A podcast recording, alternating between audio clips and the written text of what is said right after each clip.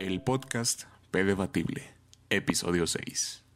Buenos días, tardes o noches, damas y caballeros. El día de hoy, pues, como ya lo mencioné en el nuevo intro que ya tenemos, pues nos encontramos en el podcast número 6, el episodio número 6 en el cual ahora yo me encuentro pues solo. Es uno de estos cambios que este podcast, este capítulo, este episodio número 6 pues trae, ¿no? Consigo. Ah, tenemos nueva intro, estoy yo solo y ahora tenemos video por fin en YouTube, en Spotify, si me escuchan en Spotify pues ahí no, pero en YouTube ya contamos con video. Eh, porque pues básicamente ah, estaba pensando en hacer un uno que otro podcast eh, más como un monólogo para ver cómo resultaba, ¿no? La idea me atraía un poco. Hay varios podcasts en que yo escucho que son igual en solitario, los cuales de hecho pues están bastante bien. Eh, creo yo que tener una persona con la cual debatir ciertos temas sí está bien y es algo a lo que yo siempre he dicho que sí, de pues poder escuchar otras opiniones, ¿no? Otras opiniones de otras personas. Pero también creo que de vez en cuando escuchar una sola opinión de una persona eh, y poder tú procesarla y pensar una opinión tuya a partir de lo que ya escuchaste de esta otra persona, pues también es interesante, ¿no? Eh, no voy a dejar de hacer debates, así no voy a dejar de, de, de intentar tener más invitados aquí, ¿no? Pero también creo que a agregar monólogos en ciertos episodios pues no estaría tan mal. Entonces, pues sí, en este episodio de hoy vamos a, a inducirnos en eso, ¿no? En este nuevo formato, ya con video y ahora en monólogo, ¿no? Pues bueno. El tema de el día de hoy, con el que comenzamos, este, va a ser uno que me llama la atención bastante pensar a veces. Este, este es un tema que en el que primeramente debrayé hace muchos años, cuando tenía yo como 15 años, creo. No recuerdo muy bien pero fue el hecho de pensar de que el sistema, a lo que nosotros denominamos sistema, si realmente no tenemos una salida de él.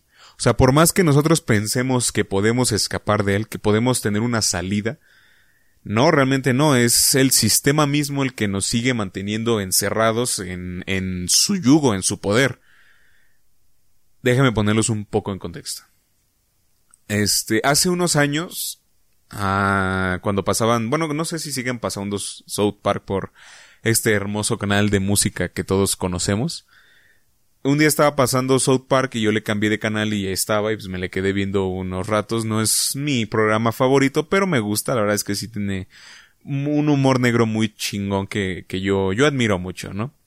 Entonces, recuerdo que ese capítulo que yo estaba viendo era sobre algo, no recuerdo si era la trama principal, pero los niños protagonistas descubrían que el gobierno de Estados Unidos, no, mentira, bueno, ellos descubrían unas páginas de internet, eh, creo que secretas, en los que se afirmaba que el gobierno de Estados Unidos había creado el 911 o sea que ellos, eh, todo fue un, un, digamos, una farsa montada por el gobierno para tener una excusa, ¿no? Para, para atacar eh, a sus enemigos.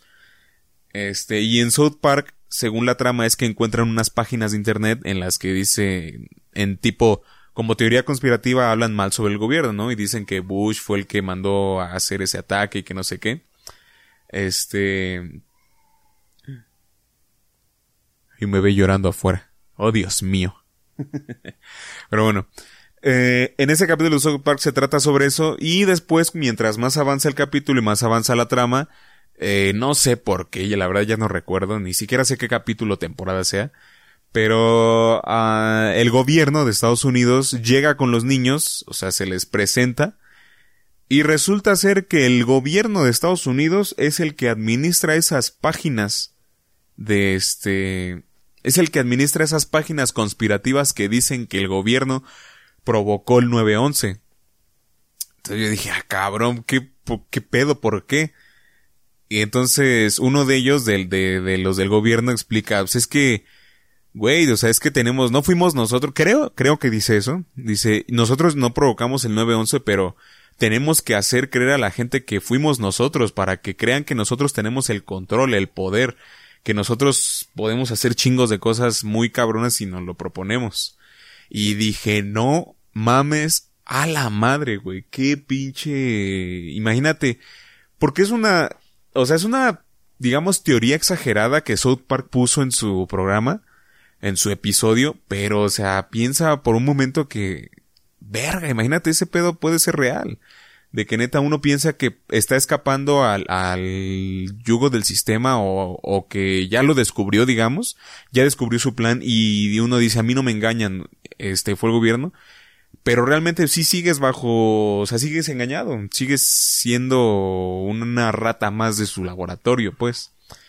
Ah, otro ejemplo, ¿no? Digamos ya, pues debrayándonos un poco más, ¿no? Esto ya es lo que, son cosas que me gusta pensar respecto a ciertas cosas populares de nuestra vida cotidiana que ocurren, por ejemplo, voy a hablar un poco sobre, sobre Matrix esta trilogía que fue toda una revolución en el cine por sus efectos especiales. Teníamos al mismísimo Keanu Reeves de joven, al menos ya, ya va, creo que ya van como 20 años desde que salió la primera película de Matrix. O sea, y Keanu Reeves sigue siendo precioso, sigue siendo un gran actor ahí, es que, pues, eh, güey, es, es inevitable poder, no poder hablar de Keanu Reeves sin el, todo el, todo el auge que ha tenido estos últimos días, todos estos últimos meses, ¿no? Entonces, yo recuerdo que Matrix fue una de esas películas que mi padre me puso de, de muy chico y me debrayó demasiado porque yo veía esas escenas, o sea, las películas de Matrix las pasaban en la tele y yo las veía y no les entendía nada. Pero un día mi padre me puso a verlas bien bien y fue una alusión total, fue increíble para mí ver más que nada simplemente el hecho, ¿no? De, de pensar que fue el hecho de pensar que una película así de, de ficcional, por así decirlo, una película así de exagerada en cuanto a, la ficción, la verdad es que podía ser real, o sea, perfectamente podía suceder, ¿no? O sea, perfectamente no, toda nuestra realidad es una farsa y vivimos en una simulación. Pero, ¿qué pasa? Que hasta hace poco, y eso entre comillas hace poco, fue por ahí del 2016, 2017 que hay un canal que se llama Hipnos Morfeo, que sube muchos videos así como de... Uh, este canal, Hipnos Morfeo, hace mucho tiempo, hace mucho tiempo, hace como dos, tres años, eh, se dedica a hacer videos como de, de ciertas cosas, digamos como que el otro lado de la moneda. Ay, perdón, disculpen. Ay, güey. Ya. Ah, hagan de cuenta que este canal agarra películas y hace videos como que de no, eh, la versión oscura, la versión malvada de Toy Story o, o cuando te enteres del verdad. No, no usa tanto amarillismo, es lo que me gusta, no es tan amarillista, pero sí hace videos como de que, este, de hecho, por eso lo conocí, porque hace videos como planteándote el otro lado de la, de la moneda, planteándote otra situación, algo, eh, atípico, ¿no? De las películas que nosotros conocemos o incluso de ciertas situaciones, ¿no?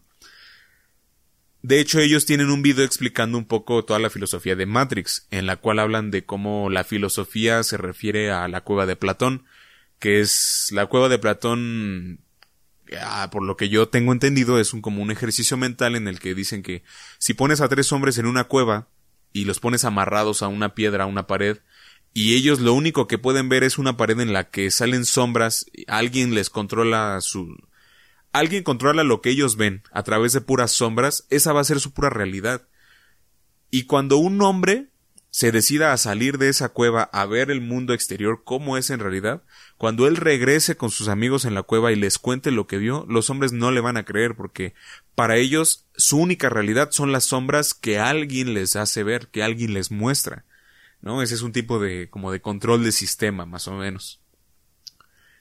Entonces, este canal, después de ese video, muy bueno por cierto, subió otro en el que mencionaba una, una teoría más que nada sobre Matrix que rezaba de que la Matrix realmente tenía dos capas y que todos los humanos están metidos ahí, o sea, y no hay ningún sentido de, liberación, no, ningún ser humano es realmente libre. Lo cual creo yo que, y, y, es que es el pedo, que la película jamás lo dice, o sea, jamás te da realmente como que indicios para que pienses en ello, pero es totalmente factible, y yo creo que si eso fuera real, si en la película, en el guion hubieran puesto un indicio así de, de eso, creo que la película sería mucho más oscura, ¿no? Porque realmente no habría un, un, final feliz. Cualquier final que hubiese no sería feliz porque al final las máquinas siempre ganarían. habla de que, por ejemplo, al final de la de Matrix recargado, eh, Neo siente algo diferente, eh, pero estando en el mundo real, ¿no? Y estando en el mundo real es que logra controlar sus poderes, o sea, obtiene sus poderes y hace, o sea, desmadra a los sentinelas que van tras ellos. Después de eso, de alguna forma, porque es que de hecho, sí, eso ya recuerdo cuando las vi por primera vez, cuando vi la trilogía, sí se me hizo ya como que entrar en un pedo ya demasiado, demasiado de ficción, porque Neo se desmaya. Y, ah, esperen un minuto. Disculpen ustedes, damas y caballeros, acaban de venir a tocar a mi puerta y pues ya al fin, al fin me llegó un pedido que llevaba dos semanas esperando. Si me siguen en Twitter verán el desmadre que armé. vale madre. Pero bueno, sigamos. Ah, como decía, recuerdo que cuando vi esa escena cuando Neo controla las máquinas ya estando en el mundo real, sí, para mí fue como pensar, ah, chale, o sea, ya pasó de, ser factible a ya ser realmente inverosímil, ¿no? Ya se me haría muy difícil creer que en la vida real se pudieran tener poderes así como los que tenía en la Matrix.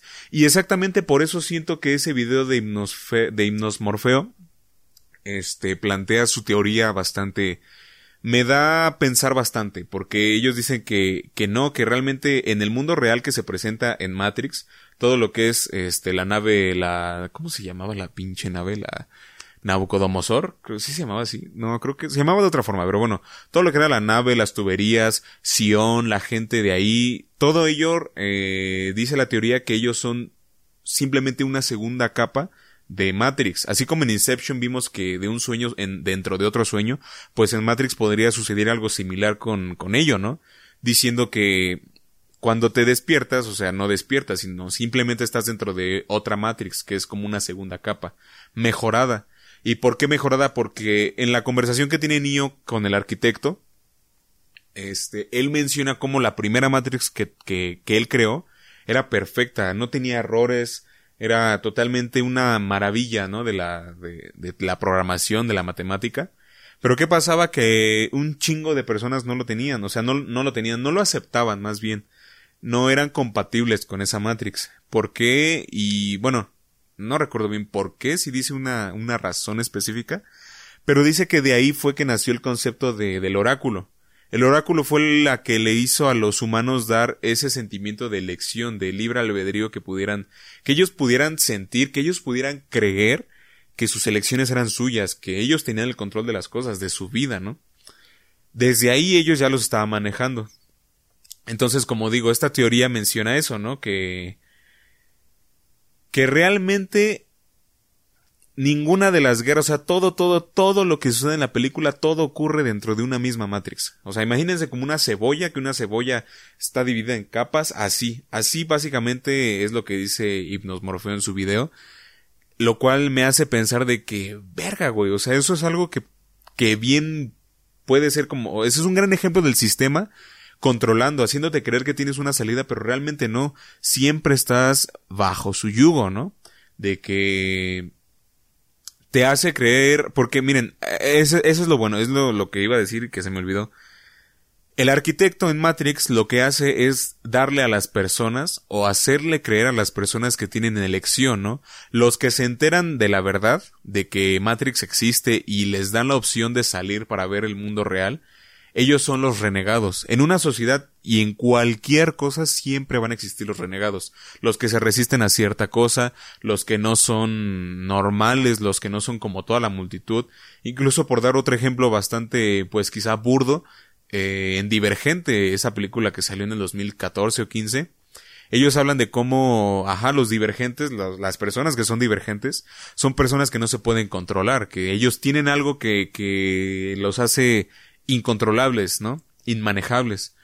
Entonces, en una ecuación o en una cierta situación, bueno, digo ecuación porque así lo ve todo el arquitecto, ¿no? Como una ecuación, pero en una situación siempre va a haber un, un algo que sale mal, ¿no? Algo siempre sobrante que sale mal. En este caso, la gente que no aceptaba la Matrix, lo que hizo el arquitecto fue darles esta opción, darles, hacerles creer que tenían opción, que tenían un libre albedrío. Entonces, exactamente eso es lo que... Esa es una de las filosofías o formas de pensar que tiene un personaje que se llama Peter Littlefinger Baelish, el de Game of Thrones. Él, eso es lo que hace, él manipula a las personas haciéndoles creer que las personas hacen los que, lo que ellas quieren, ¿no? Pero realmente están haciendo lo que él quiere que hagan, ¿no? O sea, lo podemos ver a lo largo de las temporadas cómo manipula y manipula a Sansa, que al final pues sí se dio cuenta, al final Sansa, gracias a Dios, fue la amiga que se dio cuenta, pero, o sea, no podemos negar el gran, gran influencia que tuvo Peter Baelish con ella y con todo mundo. Eso es, este, a lo que me refiero con que el sistema siempre nos hace creer, bueno, más bien, hay una opción de pensar que el sistema nos hace creer que tenemos opción cuando realmente no, ¿no? Y eso es algo muy cabrón. Otro ejemplo que me gustó mucho fue recientemente en la película de, de Yo Soy Madre, esta película que estrenó Netflix recientemente. Este, gran película, gran, gran película, la verdad, a mí me fascinó. En cuanto a entretenida está perfecta, los efectos están excelentes. En cuanto a buena, de que una buena historia, yo sí le doy así, ahorita, ya que nos metimos en tema, yo sí le doy cuatro estrellitas de cinco. Mínimo, mínimo, ¿no? Porque no me he puesto a analizarla bien, bien, bien. Pero mínimo sí le doy unas cuatro estrellitas de cinco porque está perfecta. A mí me fascinó esa película. Este, y básicamente creo yo que ahí sí no lo dejaron a la imaginación del espectador. Ahí sí te dijeron que el sistema siempre controló todo, siempre fue su plan todo desde el principio, ¿no? ¿Por qué? Porque al final cuando madre se presenta con, con la, esta, la señora que ya no me acuerdo cómo se llama, este, y le dice, sabes, es raro, ¿no? No recuerdas a tu madre y fuiste la única que sobrevivió, como si hubieras tenido un propósito, pero ya no. Ah, no mames, güey. O sea, te das cuenta que realmente todo, todo, todo el desmadre que ocurrió en la película fue plan de madre, fue plan de ese pinche robot. O sea, nada fue... ¿Y por qué? Para que su hija, que tampoco ya se me olvidó su nombre, este... No, no, no, estoy pésimo en memoria ahorita, ¿eh? ¿Y todo para qué? Para que su madre tuviera elección, porque eso es precisamente el pedo de todo esto, de todo esto a lo que quiero llegar, la elección. ¿Cómo puedes manipular a alguien, controlar a alguien simplemente haciéndole pensar que tiene elección, que tiene opción? Madre manipuló toda la situación, o sea, Madre, el robot, manipuló toda la situación de toda la trama de la película para que su hija madurara, ¿no? Porque eh, les hacían exámenes, pruebas tipo test para que se viera el desempeño de Madre, cómo iba. Pero eso fue lo que me pareció crucial, lo más perfecto y excelente que, que se le pudiera haber ocurrido a un ser humano programar en madre, ¿no? De que ella, de que creara una situación en la que ella desconfiara totalmente de, de, de madre, ¿no? De que su hija desconfiara totalmente de ella para que así madurara de una mejor forma y así pudiera salir a repoblar la tierra con una visión más madura y más crecida. O sea, no mames, todo, o sea, eso, eso, ese era el plan desde el principio. No mames, o sea, que es una genialidad. Para mí me parece una genialidad total. Este, porque es, eh, eh, a lo que vamos, ¿sabes? ¿Saben por qué más? Por, eh, de esto va de la mano con, digamos, siento yo que va de la mano con lo de la naranja mecánica. Este, la naranja mecánica, no la película, porque en la película creo que lo desenfocaron un poco.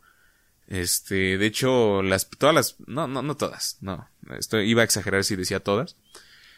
Pero no sé, ¿saben? Las únicas películas que he visto de Kubrick es La Naranja Mecánica y El Resplandor y ambas me parecieron malas, malas porque no tienen nada que ver con el libro. A lo mejor para mí es muy, pues quizá muy ñoño decir eso, ¿no? O sea, porque suena como el típico güey de que no, es que no se parece al libro. Y si no se parece al libro ya es mala. No, obviamente tampoco no. A lo que voy con esto de la elección y que del sistema te hace pensar Creo yo que esa es la forma perfecta de manipular a una persona y hacer que te obedezcan. Porque, por ejemplo, Alex, creo que sí se llamaba Alex. Puta, o sea, estoy totalmente de la mierda en mi memoria ahorita. Una, una gran disculpa a todos ustedes. Pero a lo que voy con, con esto es que en el libro mencionan más que el hecho de enseñarle una lección a Alex en la naranja mecánica, mencionan cómo le quitan su humanidad, porque sí, él era muy malo, él era perverso con, con todo mundo, hasta con sus amigos, al principio del libro, con, ah, ajá. Pero algo que menciona en la narración es de que le quitan la humanidad. Porque, ¿qué dicen que es la humanidad? La nuestra capacidad de elegir. ¿Por qué? Porque después de toda la tortura que le hacen a Alex, él queda incapaz de poder hacer lo que a él le gustaba, lo que a él le apasionaba, que era este hacer un chingo de mierdas y desmadres, violar personas, ¿no? O sea, todo eso era lo que él le gustaba hacer porque él lo decidía, él le gustaba hacer eso porque él lo, era lo que él escogía hacer. Pero ahora con su tortura ya no podía hacer nada de eso sin sentir náuseas, sin sentirse mal físicamente, o sea, literalmente se sentía mal. Entonces le habían quitado su humanidad porque ya no tenía la capacidad de elegir un camino. Por más bueno o malo que fuera, él ya no tenía la capacidad de elegir un camino para él, ¿no? Que es lo que nos hace humanos. Diría Nicho, Nicho Hinojosa en, en su canción de Toda Pulmón, dice, este, defender mi ideología, buena o mala, pero mía, ¿no? O sea, exactamente eso es de lo que hablo. A final de cuentas siento, se me hace un tema bastante interesante a discutir esto de, de pues del sistema, ¿no? Y digo sistema por poner un nombre porque es lo que más, digamos, arraigado tenemos. Realmente puede ser cualquier persona, cualquier autoridad, cualquier influencia puede manejarnos de cierta manera. Y esto lo comento, ajá, para, para más que nada para analizar, ¿no? Para armar un debate.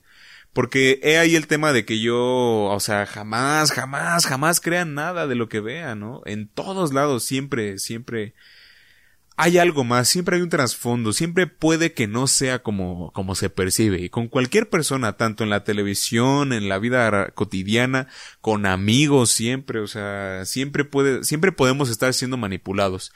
E incluso cuando nosotros pensamos que ya nos salimos de ello, o sea, incluso cuando, digamos, una persona nos manipuló, y nosotros nos dimos cuenta y, y decimos, ah, mira, ya, ya me di cuenta, ya lo tengo agarrado de los huevos a esta persona porque ya me di cuenta de su plan o de su maña, puede que incluso no, puede que incluso aún estés dentro de su maña, incluso puede que sigas dentro de su engaño y simplemente estás siguiendo los pasos que esa persona quiere que hagas, ¿no?